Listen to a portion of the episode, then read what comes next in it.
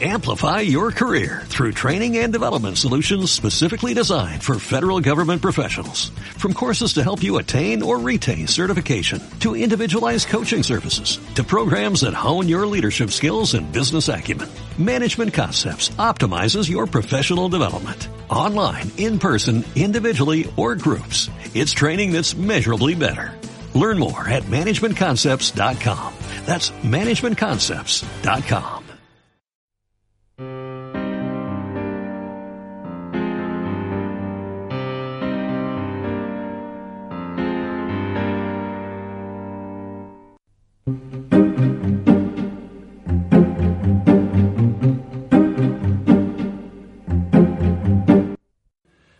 aquí, amigas y amigos, un personaje amplio, variado, importante, sustantivo en el campo de la literatura, en el campo también de la edición, en cierto modo también uno de esos catalanes brillantes que tuvieron una vida lujosa, una vida de éxitos, con una serie de ideas, por cierto, muy sólidas. Estamos hablando de Carlos Barral. Carlos Barral ha sido uno de los grandes editores de España. En una época concreta del país era, yo diría, que el que estaba editando todos los escritores más avanzados, los del boom, por ejemplo, y todos los que les han sucedido y acompañado. Un libro de memorias en dos tomos titulado Años de Penitencia cuenta en gran parte las aventuras de este prócer barcelonés. Yo creo que empezó con un libro muy importante que no, publiqué yo, sino que publicó Destino, que es El Jarama de Sánchez Ferlosio. Alrededor de eso había mucho más, y entonces yo intuí eso y fui buscándolo. Es decir, fue una caza absolutamente eh, organizada, es decir, tenía que ir, venir a Madrid o ir a, provincias, buscar a la gente de la que había oído hablar, de quien había leído un cuentecito, cuyo nombre había sonado en una votación, etc. Este ha sido un gran editor, ha buscado siempre a los escritores más novedosos, que más cosas tenían que contar y que decir. Ha sido también un hombre que ha mantenido un contacto con la izquierda en todas partes y fuera del país. Ha hecho también una serie de eh, actitudes y de acciones relacionadas con la evolución política de España. Es un hombre que ha escrito poesía con bastante inspiración y con mucho estilo. Mientras estoy escribiendo este segundo volumen de memorias, he consultado un viejo diario de Metropolitano, contemporáneo de la escritura del libro, y he comprobado cosas que ahora me parecen realmente sorprendentísimas, como por ejemplo hay poemas de Metropolitano en que el trabajo diario, el hacer y deshacer, como la tela de Penélope, pues eh, podía durar alegremente un mes. Bien, amigas y amigos, vamos ya a penetrar en la vida de un país, en la vida de una nación, en la vida de un personaje que fue verdaderamente gigantesco en el sentido de abarcar todo lo que se relacionaba con, los, con la cultura y con la vida social. Con Carlos Barral a fondo, gracias a la videoteca de la memoria literaria. Barral.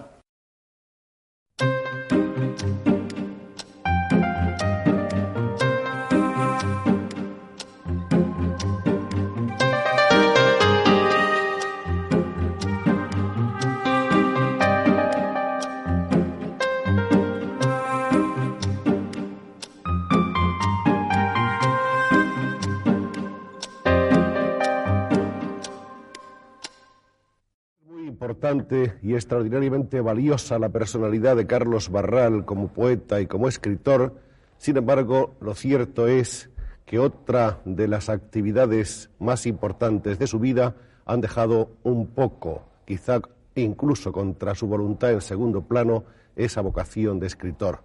Y hablamos de su trabajo como capitán de empresas editoriales. En realidad, Carlos Barral es más escritor que editor.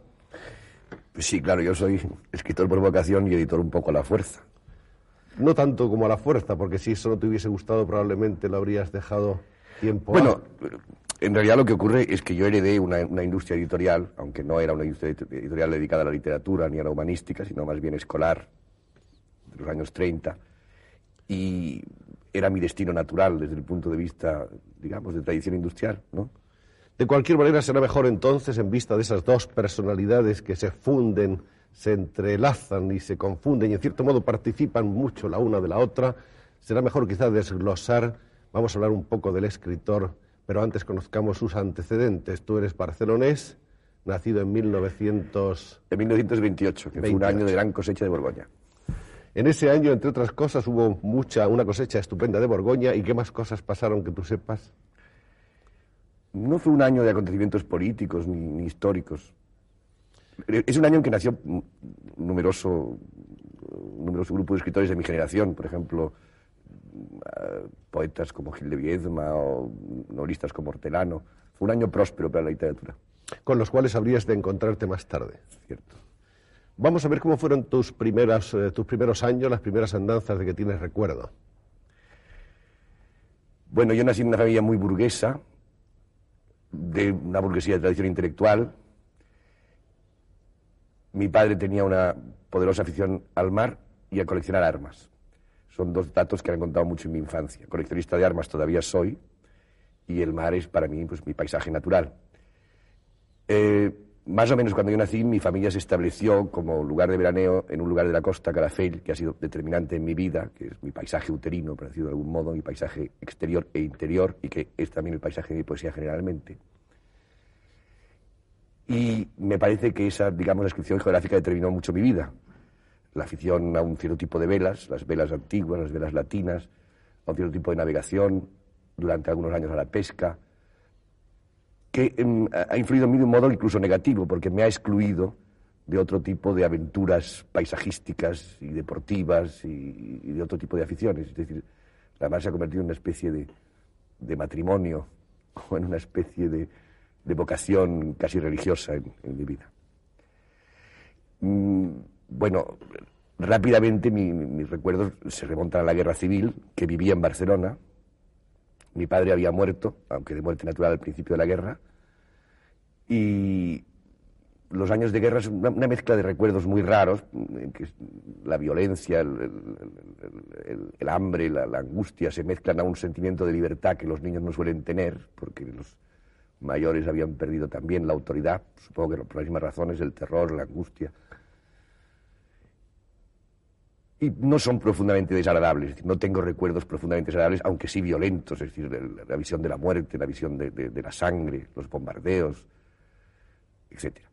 Y enseguida, después entramos en ese periodo que ya he contado por escrito, que es esa década de los 40, que es la inmediata posguerra, el colegio de los jesuitas y la universidad, y en el fondo mi formación literaria, son los años de mi, de mi formación literaria. ¿Cuántos hermanos erais? Solo tengo una hermana. Una hermana. Un poco más joven que yo. ¿Tuviste una relación estrecha con ella? ¿Os, hablabais mucho? ¿Os comunicabais cosas? No, más bien no. Más bien no, muchas, muchas veces me lo reprocho, quiero decir, más, más bien fui descuidado en esa relación. ¿Tú eras introvertido y solitario? No, más bien no lo he sido nunca, más bien he sido extrovertido y me gusta la compañía de las gentes. Lo que ocurre es que es difícil entenderse con una hermana casi contemporánea que tiene un mundo de relaciones y un mundo de intereses distinto. No es que me lleve mal con ella, nunca me he llevado mal con ella. Lo que ocurre es que no he tenido una relación profunda. ¿El recuerdo más vivo de tu padre cuál es?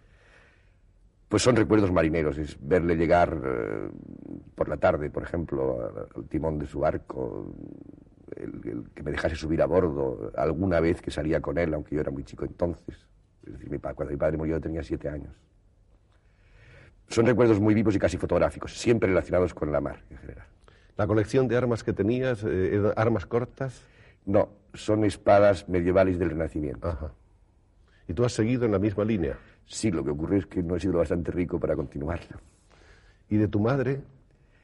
Mi madre ha vivido hasta hace poco. Mi madre era argentina, vivió en España desde que se casó y he tenido con ella una relación que tampoco es muy común, quizá determinada por el tipo de sociedad de la que ella procedía, esa sociedad sudamericana, que es una relación muy correcta, muy un poco distante.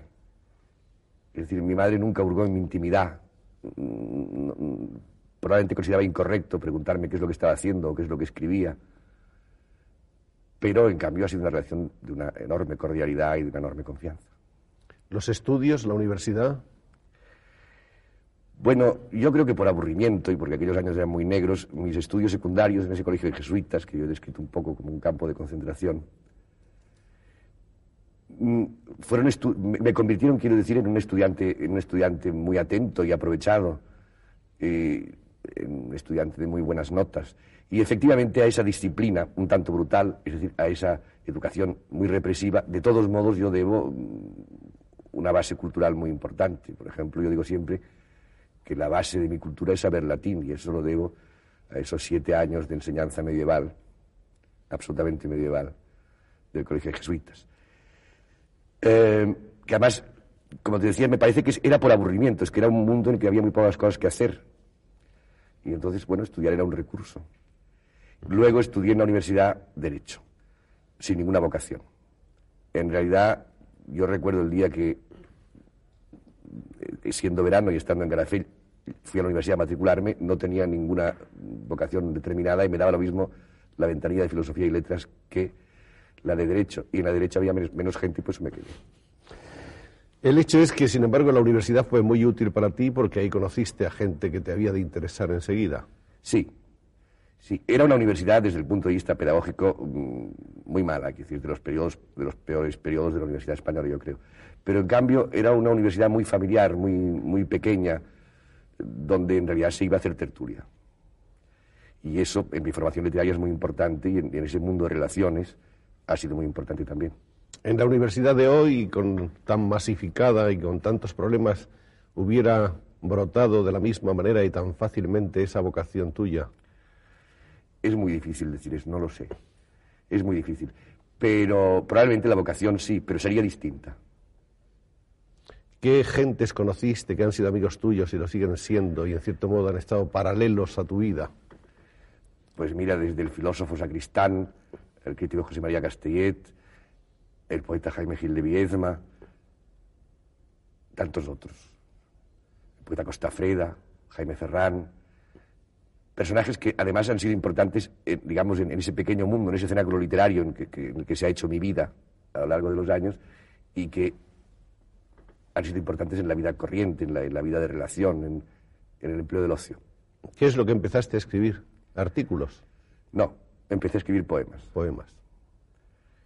Y mm, me parece que he escrito muy poca prosa hasta ahora. He escrito, sí, artículos, pero artículos más bien pedantemente filológicos o de crítica muy, muy exigente, pero no muchos. Generalmente sobre poesía, generalmente sobre poesía extranjera sobre poesía alemana, básicamente. Y luego este libro de memorias, que es mi primera experiencia de prosa, que ahora tengo la obligación de continuar. Vamos a hablar de tus libros. El primero fue en el año 52, Aguas Reiteradas. Sí, eso en realidad era una colección de poemas muy corta que se publicó primero en una revista, en una revista que fue muy importante en esa época de la universidad, que se llamaba LAIE. Era una revista que dependía de la Delegación Provincial de Educación y estaba destinada a los maestros, pero no sabe por qué se convirtió en una especie de tribuna en que todos nosotros, Sacristán, Castellet, estos poetas que numeré antes, yo mismo, hacíamos nuestros primeros ejercicios literarios.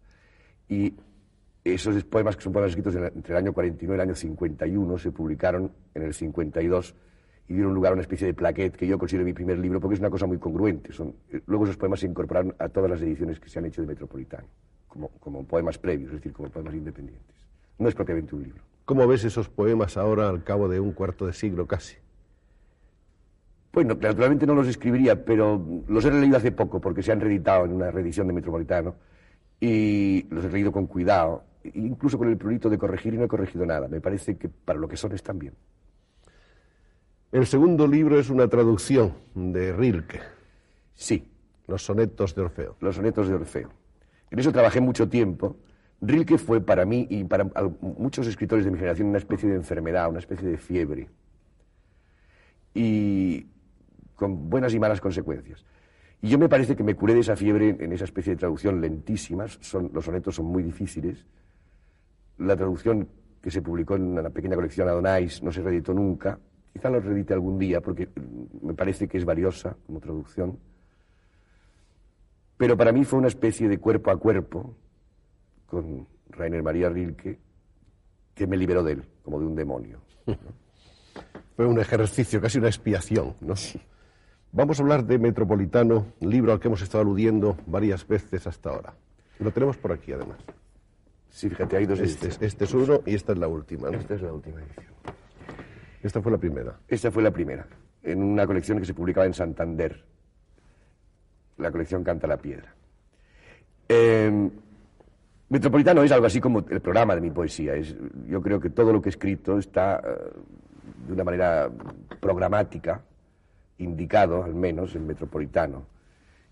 Y yo creo que es el libro que me define como escritor. Y que sigue rigiendo mi destino literario. Es curioso porque eh, mientras estoy escribiendo este segundo volumen de memorias he consultado un viejo diario de Metropolitano, contemporáneo de la escritura del libro, y he comprobado cosas que ahora me parecen realmente sorprendentísimas, como por ejemplo hay poemas de Metropolitano en que el trabajo diario, el hacer y deshacer, como la tela de Penélope, pues eh, podría durar alegremente un mes. Y es un trabajo en que está discutido discutida cada palabra, cada forma sintáctica, estudiando todas las posibilidades semánticas. Es, eh, absolutamente es un libro escrito con- en un grado de conciencia profesional que no he vuelto a tener, o no he vuelto a tener necesidad de tener, para entender. Era un rigor quizá excesivo, ¿no? Un rigor excesivo, pero por eso ese libro en realidad concentra toda, de, de una manera alusiva, porque realmente es un- no es un libro largo, pero concentra toda mi temática y, si quieres, hasta mi filosofía de- del existir. ¿no? Es un libro sobre, sobre la forma de estar presente en, en- en el devenir del tiempo y en, y el devenir humano. Un libro sobre la conciencia, en el fondo. Eres un poeta más bien corto en el sentido de la, de la magnitud de la obra. Sí, soy un poeta, digámoslo con claridad, más bien escaso. Escaso. Sí. Eh, lo soy porque escribir poesía no es que me cueste, es que no me puedo poner a escribir poesía si no tengo realmente un- una, una urgencia, no de expresarme, porque eso me parece que ahí hay una trampa verbal, sino una, una- urgencia de averiguarme en un cierto terreno, de, de clarificarme frente a un cierto problema o una cierta angustia. Si no es así, no escribo poesía. Puedo escribir cualquier cosa, pero poesía no. Y eso, pues, mm, me ocurría más a los 20 años que ahora. Es decir, que a lo mejor en los últimos años escribo cuatro o cinco poemas al año, no más. La poesía, naturalmente, cada poeta la ve de una manera, la siente, la interpreta e incluso la expresa de un modo. Las voces poéticas son siempre distintas, la poesía es tan plural que no puede definirse, pero diríamos que tu actitud ante la poesía no es común a la mayoría de los poetas. No, no es común, pero en mi generación se dan bastantes casos. Es decir, em, me parece que hay un cambio muy radical entre cómo entendían la poesía, por ejemplo, los poetas de la gran generación del 27, todos ellos más bien de procedencia académica y metidos en la literatura desde dentro y desde fuera, es decir, como analistas de la literatura y como grandes creadores de ella. Y lo que ha ocurrido en mi generación, en que muchos de nosotros pues, somos gentes vinculadas a unas actividades de la, vida social que no tienen gran cosa que ver, eh, a la industria, a la, a la- empresa, que en mi caso esa vinculación es aparente en tanto que soy editor y eso tiene que ver con la literatura, aunque tiene que ver desde un punto de vista más bien negativo que positivo para el escritor. Pero, como te decía, en, mi generación eso se da con cierta frecuencia. Es decir, Ángel González, por ejemplo, no es un poeta abundante, Caballero Bonal tampoco lo es. Y, por ejemplo, un poeta más escaso que yo, y me parece uno de los poetas mayores de mi generación, es Jaime Gil de Viedma, y todavía es más escaso que yo. De manera que no eres un poeta de los que tienen esa inspiración más o menos cotidiana, ni esos poetas que se sientan todos los días a una hora determinada a la mesa como si fuese un trabajo cualquiera No, no. a su cita con la poesía. No, no. Yo más bien soy un, un tipo de escritor que lleva una carterita en el bolsillo con un poema empezado hace dos meses, y, al que voy dando vueltas, algunos días sí y otros no, y que finalmente un día me siento a escribir. De manera que el poema en realidad tarda muchísimo tiempo en gestarse, Sí. está buscando su forma.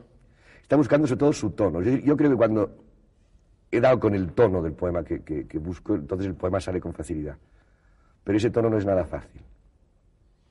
Después de Metropolitano aparece en 1961 el libro 19 figuras de mi historia civil, que tenemos aquí en dos ediciones, en la edición española y en una traducción italiana.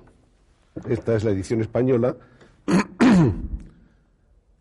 con un barral ya con barba, pero con una barba mucho más corta que la de ahora. Y el cabello a cepillo. Y eso es, con un cierto aire de soldado. Y esta otra es la traducción al italiano del mismo libro. Sí, este libro es eh, un libro contemporáneo de lo que se llamó poesía social. Es decir, que es un libro en que se cuenta la biografía, la, misma biografía Grandes de Penitencia, para entendernos, en unos poemas que tienen siempre en cuenta el punto de vista sociológico del, poeta. Es decir, es, un libro que, para definirlo de un modo un poco bruto, un poco brutal, yo diría que está escrito desde la, desde la plataforma de la mala conciencia, de la mala conciencia de haber nacido en un mundo burgués y desde el sentimiento de responsabilidad de que eso debe ser asumido, de que eso no puede ser disimulado. Pero el contenido real del libro es básicamente biográfico. Es decir, es el mismo, prácticamente es la misma temática que en el primer volumen de mi autobiografía. Pero entonces a ti te pesa haber nacido burgués. No me pesa, pero es, más cómodo haber nacido burgués que haber nacido realmente proletario. Pero de todos modos, me parece que eso debe doblarse de, un sentimiento de conciencia, de que uno, de todos modos, está disfrutando desde, desde la cuna de una situación de privilegio. Y, y que la visión del mundo que no tiene incluso la política, por, por muy progresista, por muy de izquierdas que se sea, está determinada por el hecho de que uno está en una situación privilegiada. Y eh, eh, esa biografía está contada desde ese punto de vista, es decir, en, en, que el poeta ironiza consigo mismo frente a todos sus sentimientos, frente a todas sus verdades, debe reconocer que de todos modos están matizadas por una situación cómoda. Y esos privilegios, esa comodidad, esa, esa falta absoluta de, accidentes, por así decirlo, duele? A veces sí. Es decir, duele ante el dolor ajeno. No duele a uno mismo en, su propia carne, pero duele ante el dolor ajeno. Es decir, lo que, puede ocurrir con, el, digamos, con la conciencia de haber nacido en una clase bienestante es eh, que, el, dolor ajeno o la angustia ajena se convierta en un veneno para uno mismo. Hablamos de Usuras, año 1965. Otro libro que creo que tenemos por aquí, no sé si en su primera edición o en otra de las varias asunciones que ha tenido. No, es así. E, efectivamente, esta es la primera edición. Esta es la primera. Esta es la primera edición y en realidad eso es el principio de un libro que todavía no está escrito. Es decir, mm, Usuras formará parte de, un, de un único libro que yo voy escribiendo, que se llama, en formas parecidas y varias, Figuración y Fuga, Usuras y Figuraciones, etc. Y recoge toda una temática que hay en mi poesía, en mi literatura y, que, una obsesión que hay en mi vida, que es la obsesión del transcurso del tiempo, de la decadencia física e intelectual a, la que nos condena. De manera que después de usuras aparece figuración y fuga, más tarde eh, tenemos eh, usuras y figuraciones, y entre tanto, entre uno y otro, aparece informe personal sobre el alba, que este es un libro que yo creo que merece un párrafo especial. Sí, este es un, libro de una temática muy concreta que se publicó en primera edición, en esta edición ilustrada, con fotografías de César Malet, fotografías que tienen eh, la ventaja de no tener relación ninguna con el texto. Es decir, son alusiones paralelas a, una cierta sensualidad, a una idea eh, sensual eh, y, hedonística del mundo, pero que no tienen ninguna relación con el texto. Ese libro naturalmente está asumido después en las diferentes, en las diferentes eh, versiones de figuración y fuga, usuras y figuraciones. Y... y... así llegamos al libro del que se está hablando más en estos momentos, que es el primer libro de prosa de Carlos Barral, un libro que la crítica ha recibido con, con elogio y con sorpresa. El libro se llama Años de Penitencia, es este que ven ustedes aquí en cierto modo es el primer volumen de una serie de memorias que me imagino que Carlos va a seguir escribiendo o está escribiendo ya, y que comprende, como nos dijo, del año 39 al año 1950. En este libro aparece un Carlos Barral muy, muy interesante para, el lector, en el que hay muchas cosas. Hay una mezcla de memoria y de ficción, es decir, de una, una asociación de, de, datos verdaderos y vividos con cosas imaginadas, ¿no es eso? No tanto como imaginadas. Mira, mi problema es que yo soy un memorialista, ahora, desde que escribí este libro, que no tiene memoria, es decir, que tengo una memoria muy particular. Es decir, yo puedo recordar con precisión absoluta eh, la decoración de una habitación, eh, el, el dibujo de un papel de pared, eh, la forma de un objeto, pero en cambio no estoy muy seguro de si tal acontecimiento ocurrió en el año 49 o en el año 52. Y en el fondo, este libro está hecho asumiendo esa especie de ventajosa memoria y, de, ventajosa desmemoria. Es eso lo que lo, lo hace un, un, libro que se parece mucho a un libro de ficción porque no tiene una cronología comprobada, porque hay acontecimientos contados ahí que probablemente son posteriores, de lo cual me doy cuenta al continuar ahora con un segundo volumen de memorias, me doy cuenta que eso que iba a contar ya lo conté y además lo situé muy mal, porque lo, lo, lo anticipé tres años. Pero eso no tiene ninguna importancia. Es en ese sentido de, de digamos, de descronología en el, el, el, que es un, un, libro de ficción. Pero no, efectivamente, todo lo que se cuenta es naturalmente interpretado con uh, el transcurso del tiempo, pues es verdad. Es decir, no, no, no, hay, no hay acontecimientos imaginarios. Es vivencial. Es vivencial, exacto. Dicen los críticos que es un libro con, un, con una gran dosis de desenfado y en ciertos momentos incluso de provocación. Sí, eso es verdad. Eh, ese, ese, mismo desprecio, digamos, que hay por el tiempo, lo hay por otro tipo de convenciones, por, por, ejemplo, las lingüísticas, por supuesto, el, los límites, digamos, de se entendía por el buen gusto del lenguaje. Eso está muy roto, buscando una prosa muy rápida y coloquial. Pero muy rica al mismo tiempo. Muy rica, sí.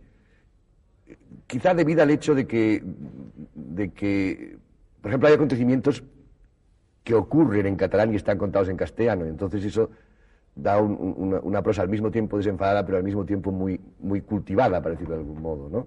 Cuando, cuando digo hechos eh, pensados en catalán y escritos en castellano, no es que mi lengua literaria sea el catalán, lengua en la que no puedo escribir, pero sí que hay un, mi mundo de experiencia, por ejemplo, mi mundo marinero es un mundo que habla catalán y, que, y cu cuyos objetos tienen nombres catalanes que puedo traducir, pero que al traducirse se, se, se secan, ¿no? Se despersonalizan, son otra cosa, sí. Es decir, yo sé que para, eh, la, la, cosa que sigue para anclar se llama ferro, y en castellano debo llamarlo rezón, por ejemplo, ¿no? Para entendernos. Rezón, bueno, es una palabra muy rara y divertida, pero que no, no tiene ninguna relación biográfica conmigo. Hay otra cosa que es el espíritu crítico que está presente siempre en todo lo que hace Carlos Barral y que está ahí clarísimo en ese libro, ¿no? Sí. Más que un espíritu crítico, una actitud crítica, probablemente. Sí. Yo, para ser muy cruel, diría que hay también una especie de, de a veces irritante, actitud aristocrática frente a ciertos acontecimientos. Bueno, es que esa es una, una, imagen que tú das también en lo personal, una imagen aristocrática, un poco diletante, un poco de estar eh, al margen de todo. Cosa que ya ves que de fondo no es verdad. No, no. Pero, pero bueno, que lo pareces, pero es una una actitud. Yo, probablemente Eso está presente en el libro, efectivamente. No sé si es una actitud deliberada o inconsciente, si, es, si ha nacido espontáneamente o te la has pensado antes, pero es tu actitud. No, no, yo ahora ya soy así, no sé cuándo empecé a ser así, pero ahora, claro, claramente ya soy así. Lo que ocurre es que eso no impide que, que, en fin, pretenda ser muy serio frente a ciertas cosas, ¿no? Pero bueno, esa especie de, de, de distancia, de, de, cámara vacía, de ironía, está presente en todos los actos de mi vida, yo creo. Otra cosa que se dice de tu libro es que te citas demasiado, que tienes una cierta y peligrosa costumbre o manía de, citar a Carlos Barral. De citar mi obra escrita. Sí.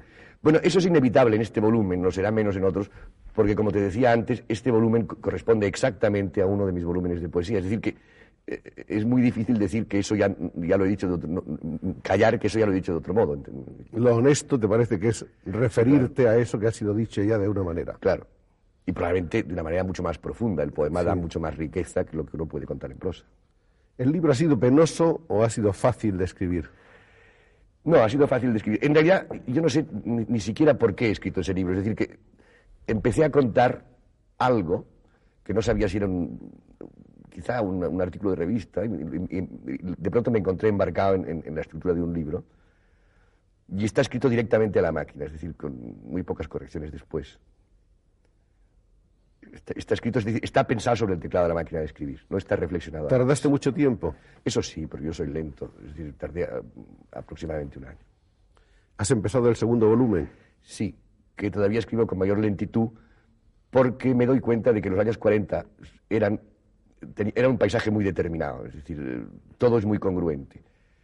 En cambio, los años 50 se parecen mucho a los años 40, pero son otra cosa y se parecen mucho más a lo que ha sido mi vida después. Es decir, es un periodo mucho menos determinado en, el tiempo, en la historia y sobre todo en mi biografía. Lo cual hace, probablemente será un libro más deslavazado que este. Y desde el punto de vista, que yo creo que ha, constituido la base de su éxito, digamos, del interés sociológico menos interesante, en el sentido de que son unos años, como te decía, mucho menos característicos y, y mucho menos incrustados en la memoria de cada español. Paralelamente a esta vida de escritora que hemos estado aludiendo en el curso de la conversación, se iba desarrollando otra vida, la vida de Carlos Barral como editor, que comienza cuando se licencia en la universidad, me parece que es en 1950. Eso es. Y eh, empieza a su singladura con Seixi Barral, Industria Familiar, eh, en la que estuvo largo tiempo, hasta 1969, en que en razón de circunstancias un tanto oscuras para para el observador de la calle, para el, que no está en el, en el, secreto, Carlos Barral desaparece de, esa, de ese escenario y funda otra editorial llamada Barral Editores.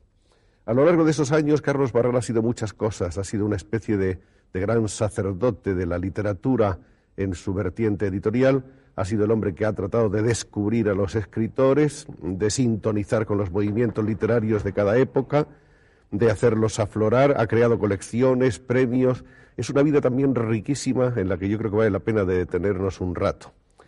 Empecemos por la primera toma de contacto de Carlos Barral con el mundo editorial. Cuando te ponen allí sentado, ¿qué piensas que es aquello y que te espera? Fíjate que ni siquiera me pusieron allí sentado. E, es que, eh, claro, el año 50 es todavía la década de los 40, como contaría un, cronólogo. Y entonces estaban muy vigentes las tradiciones de tipo industrial catalán, esa, tradición, por ejemplo, que hacía que los retoños de, las castas propietarias pues tenían que hacer en las industrias un poco de todo, es decir, pasear de mesa en mesa, aprender el funcionamiento. Pero claro, se trataba del funcionamiento de, una industria gráfica que segregaba una editorial en la que nadie creía, una editorial que había sido casualmente importante en los años 30 con el florecimiento, digamos, de, la escuela, pero que ahora ya no lo era y, que no creía nadie en ella. De manera que después de deambular por esa industria, yo efectivamente me senté, pero porque quise, junto a un, una persona que me ayudó mucho, un filólogo, un, doctor eh, en románicas que se llamaba Juan Petit, y que estaba allí pues corrigiendo viejos textos, distrayéndose, prácticamente no haciendo nada, y entonces fuimos fabulando,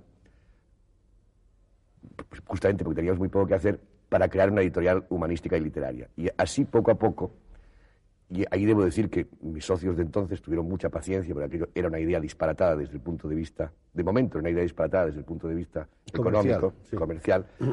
Pues me dejaron hacer eso, un poco como un hobby, un poco como para contentarme, para que no me metieran otras cosas, para que no incordiara.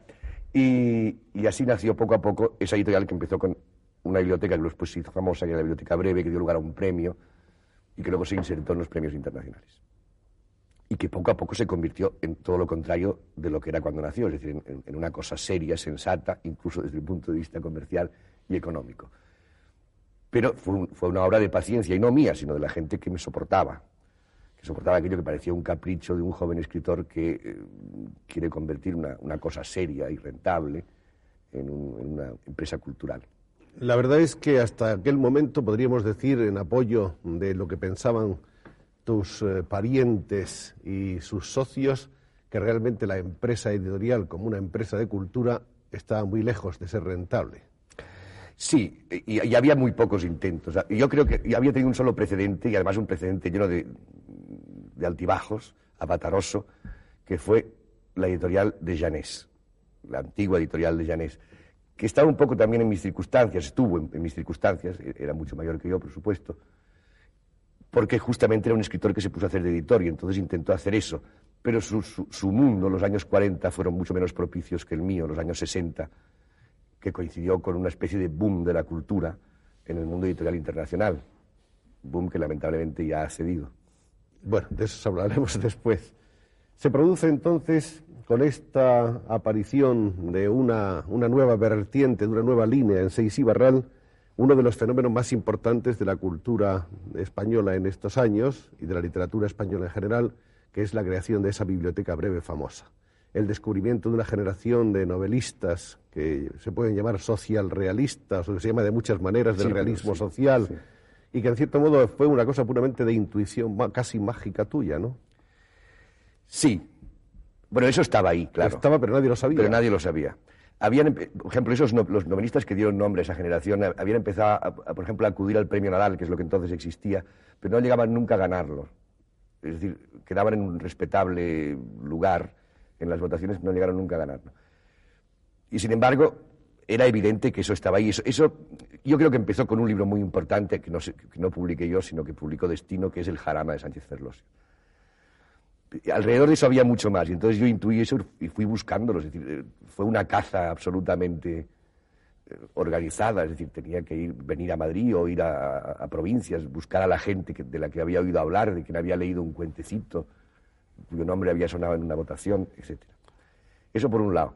La biblioteca breve en, realidad era otra cosa paralela, que era la incorporación de la literatura de la posguerra europea a nuestro mundo lector. Idea que parecía todavía mucho más disparatada. Yo recuerdo que de las primeras ediciones españolas de Rock se vendían muy pocos ejemplares, pero es que el editor francés, que lo descubría eh, en, su lengua original, tampoco vendía más. Sin embargo, eso también estaba, digamos, en, la punta de lanza del futuro literario y poco a poco se fue imponiendo y eso favoreció mi política editorial. Y de esa generación del socialrealismo, ¿qué es lo que queda? ¿Qué es lo que quedó?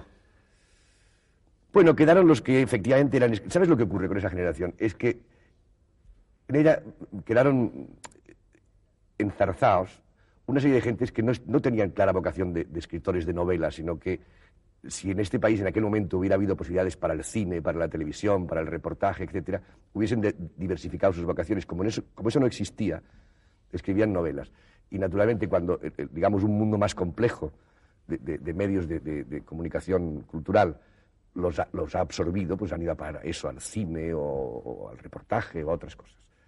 Y entonces quedaron los novelistas importantes, un poco traumatizados y durante largo tiempo en un periodo de silencio porque aquella poética de urgencia que habían inventado no tenía mucho sentido.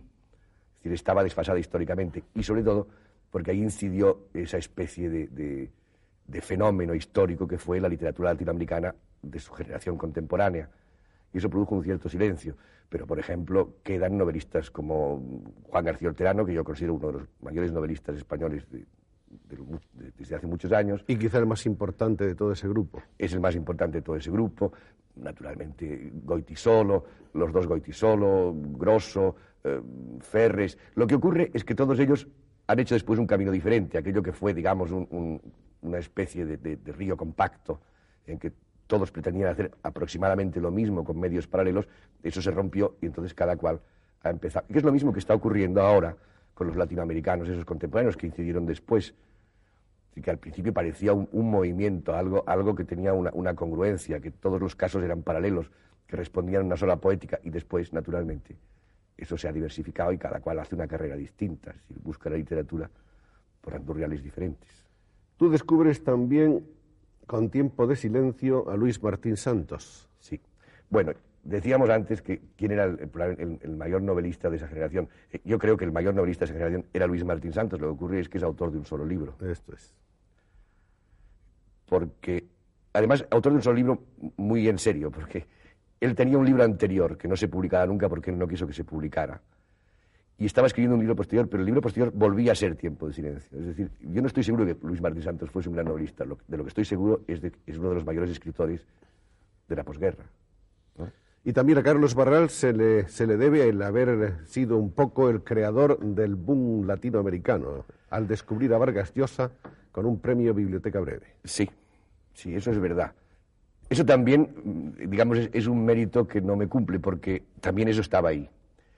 Lo que ocurre es que el premio Biblioteca Breve, y no solamente ese que se llevó Mario, Vargas Llosa, sino otros muchos, mejores y peores, como el de Cabrera Infante, sirvieron para romper una cosa que yo creo que es uno de los de los, mayores límites que tiene nuestra cultura, la cultura en lengua española, que es un universo lingüístico completamente no nacional. Es un caso completamente distinto.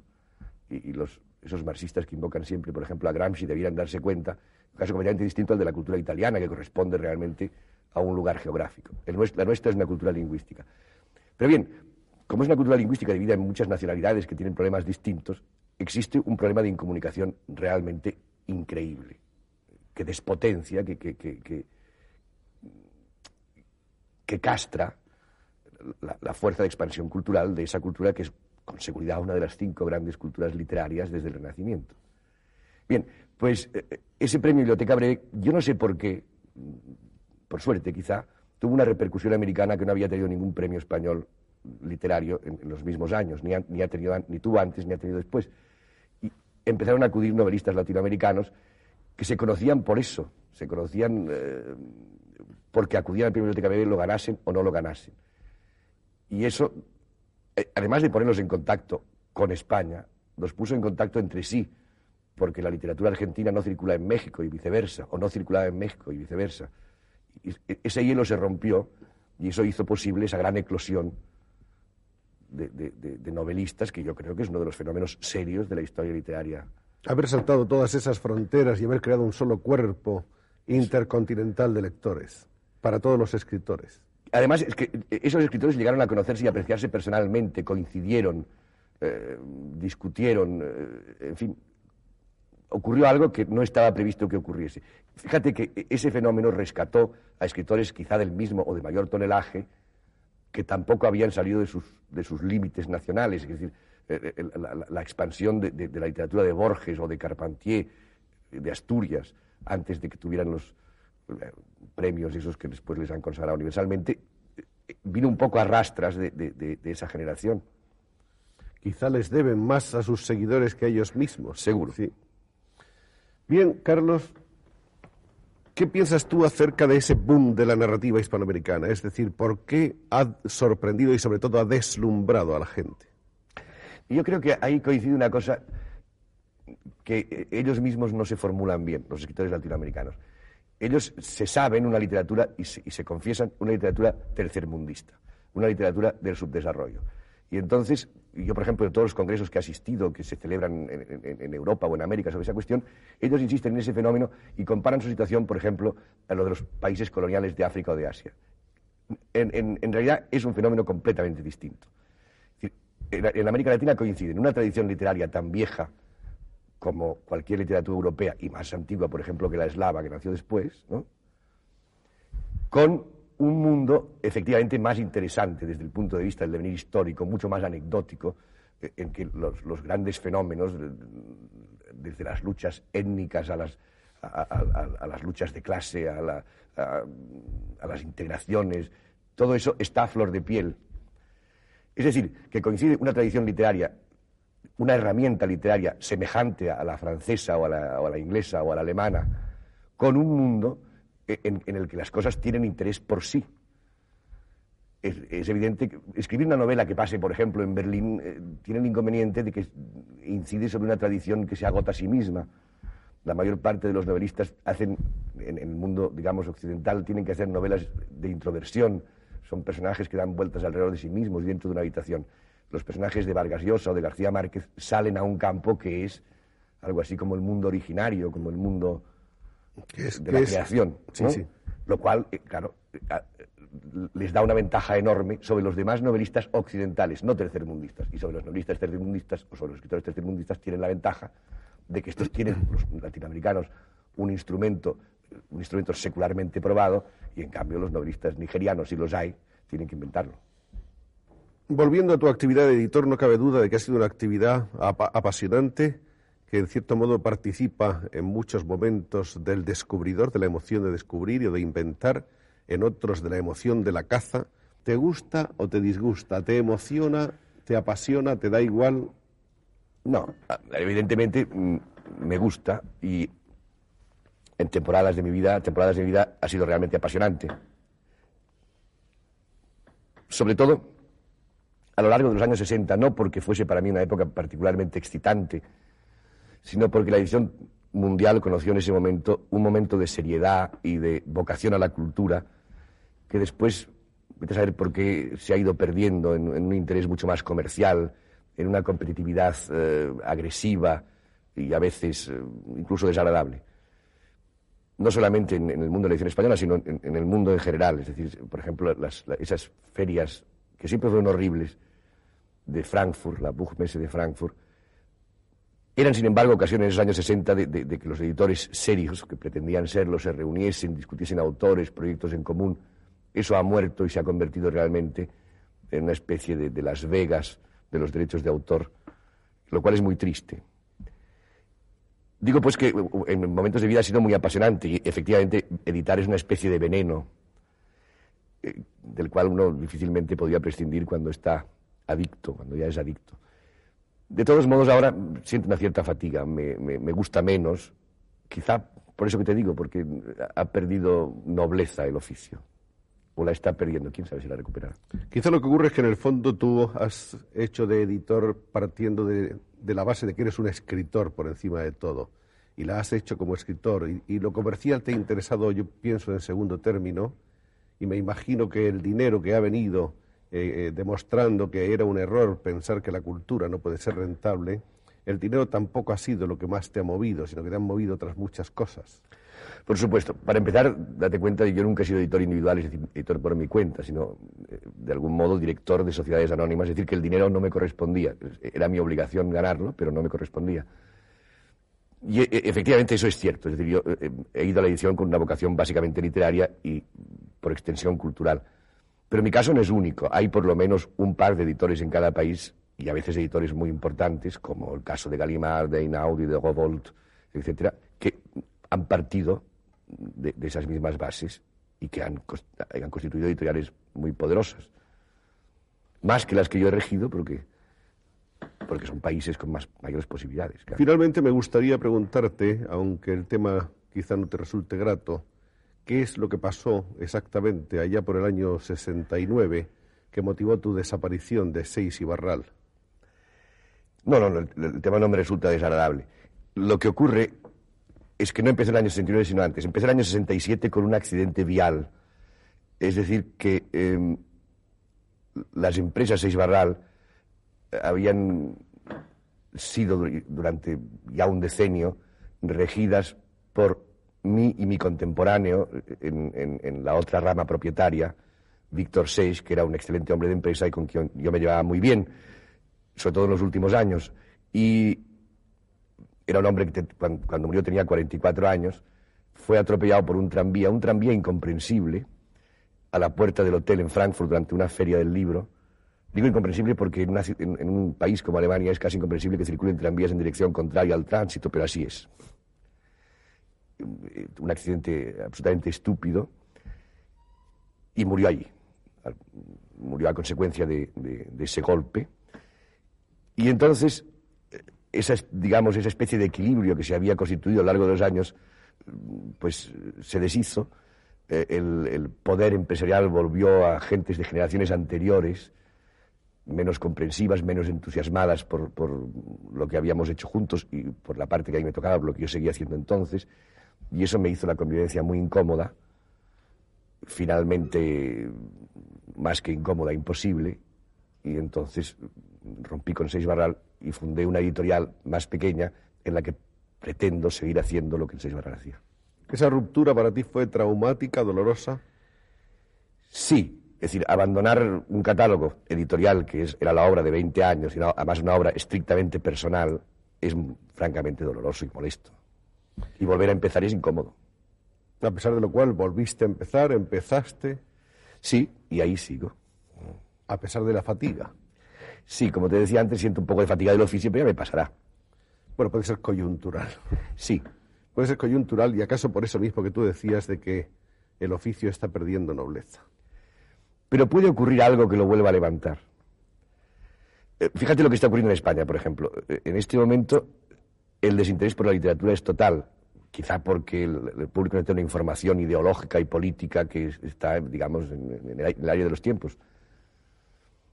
Y no solamente es que no se lea literatura, es que no se escribe, pero es una situación que ya se ve que no puede durar. Es decir, de un momento a otro volverá a aprender esa, esa necesidad en una serie de gentes que están destinados a ello. Yo pienso que sí, que quizá ocasionalmente se están leyendo ahora otras cosas aparte de la literatura, pero que la literatura volverá y que volveremos todos a leer el nuevo libro de Carlos Barral, que espero que no se haga esperar demasiado tiempo, de acuerdo con tu confesión de que eres un hombre al que le gusta, al que no le gusta trabajar deprisa, por decirlo de alguna manera. ¿Tienes ya título para el segundo tomo? No. Podría insistir en eso de años de, pero no lo voy a hacer. De manera que esperaré a que el libro terminado me sugiera un título. Bueno, de cualquier manera la tentación está ahí, ¿no? Este es Carlos Barral, hombre con el que podíamos haber seguido conversando de muchas cosas más porque conoce tantas y todas ellas tan apasionantes y tantos seres importantes que a nosotros nos deslumbran desde nuestra butaca de lectores. Pero pienso que de alguna manera el retrato del hombre, del escritor, del poeta y del editor ha quedado esbozado a lo largo de esta conversación. Finalmente, la gente querría saber, querríamos saber cómo es tu vida privada. ¿Tienes hijos? Sí, incluso muchos. Tengo cinco hijos y un nieto, porque tengo una hija casada muy joven y tengo un nieto que vive conmigo. Tengo esta hija tendrá 20, tiene 20 años, tengo una hija de 17 o 18, no lo sé con seguridad, un hijo de 16 y dos gemelos que cumplirán 12. Es decir, que yo no tenía vocación de patriarca, pero lo soy. Y además el aire un poco patriarcal, porque tú eres además pionero de las barbas en este país. Sí, mi barba es del año 53 cuando era realmente mm, muy arriesgado, muy arriesgado. Pero la barba ha cambiado mucho. El que no ha cambiado, pienso yo, es Carlos, que sigue siendo el mismo. Un poco más viejo. Pero con las mismas ilusiones. Sí, eso digamos que sí. Gracias, poeta, gracias, editor, por tu labor y por tu conversación de hoy ante estas cámaras.